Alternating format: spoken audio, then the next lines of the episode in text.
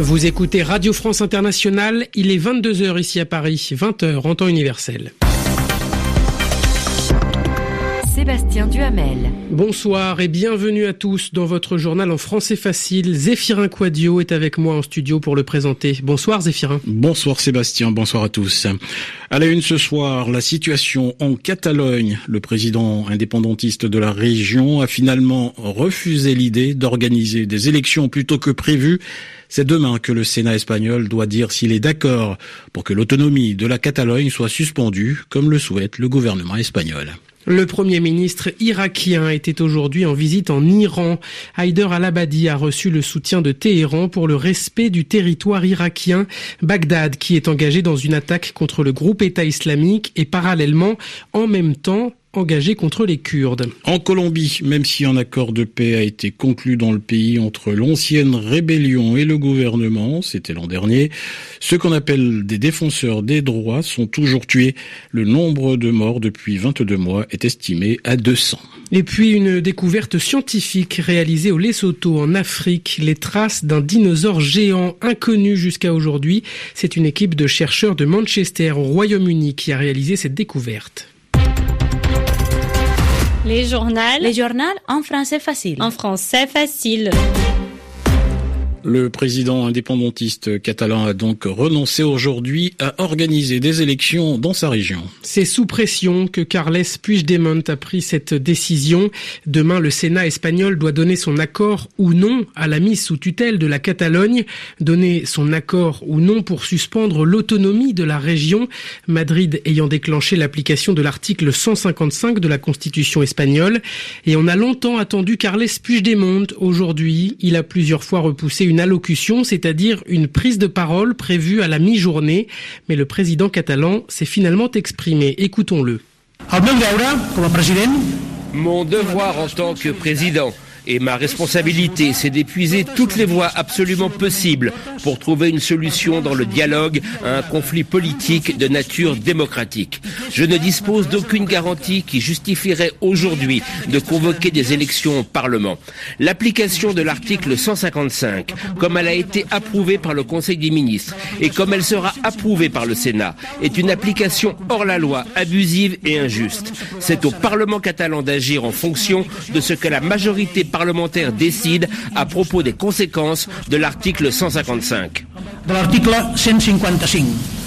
C'était Carles Puigdemont, le président indépendantiste catalan, et de son côté, la vice-présidente du gouvernement espagnol a déclaré cet après-midi, je cite, Il est temps que la loi soit respectée, fin de citation, une déclaration tenue devant une commission du Sénat chargée d'examiner la demande de suspension de l'autonomie de la Catalogne demain. Il était hier en Turquie pour asseoir la coopération avec euh, Ankara. Haider al-Abadi, le premier ministre irakien, était aujourd'hui en Iran. Haider al-Abadi a rencontré le guide suprême de la République islamique, l'ayatollah Ali Khamenei, ainsi que le président Hassan Rouhani, une visite qui s'effectue au moment où les forces irakiennes ont repris des bases militaires et des villages dans le dernier bastion du groupe État islamique dans le pays, la dernière ville où le groupe islamiste est implanté.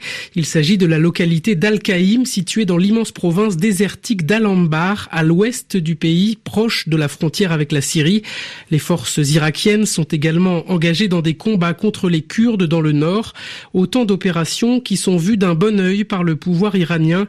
Haider al-Abadi peut en être certain aujourd'hui. À Téhéran, les précisions de Siavosh Ghazi. Le guide suprême iranien, l'Ayatollah Ali Khamenei, a apporté son soutien au gouvernement irakien pour défendre l'unité, la souveraineté et l'intégrité territoriale de l'Irak. L'Iran se tient aux côtés de l'Irak dans la lutte contre le terrorisme, a déclaré de son côté le président Hassan Rouhani en recevant le premier ministre irakien.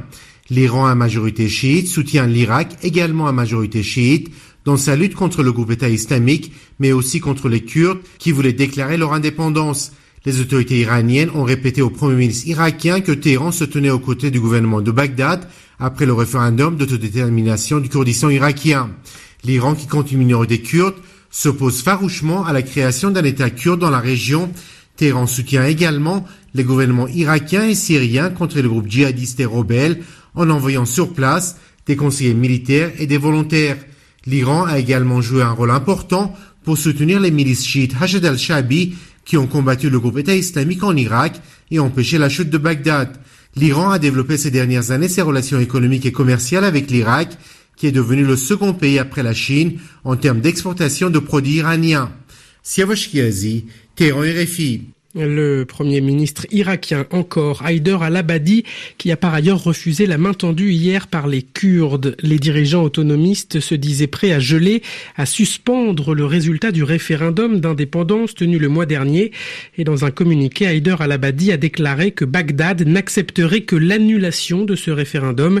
Pour sa part, le Conseil de sécurité de l'ONU, le Conseil de sécurité de l'Organisation des Nations Unies, a appelé aujourd'hui les deux parties à fixer un calendrier de négociation pour mettre fin à cette crise. Et on passe maintenant à la situation inquiétante en Colombie, Sébastien. Oui, malgré l'accord de paix conclu l'an dernier en 2016, des assassinats continuent d'avoir lieu. Depuis 22 mois, on estime à 200 le nombre de défenseurs des droits qui ont été tués.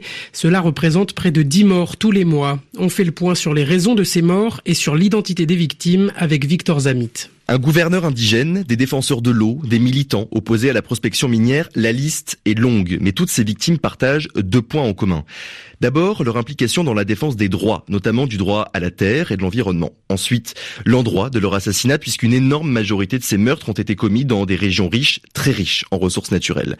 Si le mobile de ces meurtres semble clair, une question reste néanmoins sans réponse. Qui sont les assassins? Plusieurs pistes peuvent être envisagées. Des gangs impliqués dans l'extraction illégale d'or, des dissidents des FARC ou même la guérilla de l'ELN, l'armée de libération nationale. Mais une autre piste a été avancée, notamment dans un rapport de la FIDH, à savoir certaines entreprises impliquées dans l'exploitation de ces ressources naturelles. Les défenseurs des droits de l'environnement constitueraient pour eux une entrave à leur business.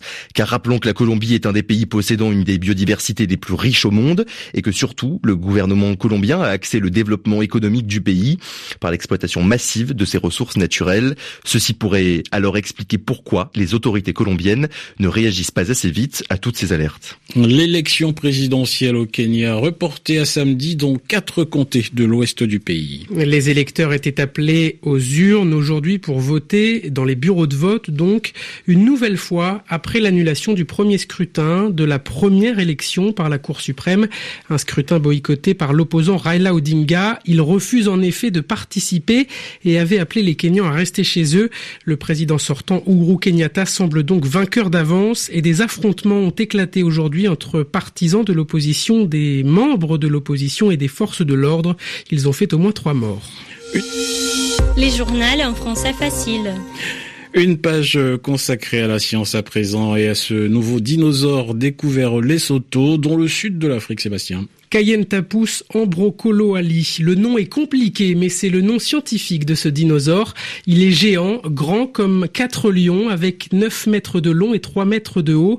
C'est un bipède carnassier. Cela signifie qu'il possédait deux jambes et mangeait de la viande, comme le célèbre Tyrannosaure Rex, rendu célèbre par le film Jurassic Park. Notamment, c'est une équipe de chercheurs de Manchester au Royaume-Uni qui a réalisé cette découverte. Ils n'ont pas trouvé des ossements, des os, Jeanne Richard, mais seulement des empreintes fossilisées dans le sol, ce sont des traces laissées par l'animal. Ce sont les plus grandes empreintes de pattes à trois orteils trouvées à ce jour sur le continent africain, 57 cm de long et 50 cm de large. Alors vu leur taille, leur forme, les chercheurs ont pu déduire qu'il s'agissait d'un dinosaure géant du groupe des mégathéropodes, le groupe qui compte l'un des plus grands carnivores terrestres ayant existé, le fameux Tyrannosaure rex. Et puis ces nouvelles traces de pattes ont été trouvées sur une couche géologique datant du début du Jurassique, sur le site d'une ancienne rivière. En déduisent que le Cayenne Tapus ambrocoloali aurait foulé le sol il y a près de 200 millions d'années. C'est la première fois qu'on trouve des preuves de vie d'un dinosaure aussi grand datant de cette époque et à cet endroit. Jusqu'à présent, les paléontologues pensaient qu'il n'y avait que des dinosaures bien plus petits qui vivaient là, dans une zone qui correspond au sud du Gondwana, le continent préhistorique. La découverte d'un carnassier géant ayant vécu il y a 200 millions d'années est très rare. Ce n'est seulement qu'au Crétacé, soit 55 millions d'années plus tard que les autres mégathéropodes, comme le Tyrannosaure rex, commencent à apparaître. Jeanne Richard. Et il faut noter qu'il n'existe qu'un seul autre endroit sur Terre où on avait retrouvé de telles empreintes, c'est en Pologne. Il est bientôt 22h10 ici à Paris. Merci d'écouter RFI. Restez avec nous. Bonne soirée.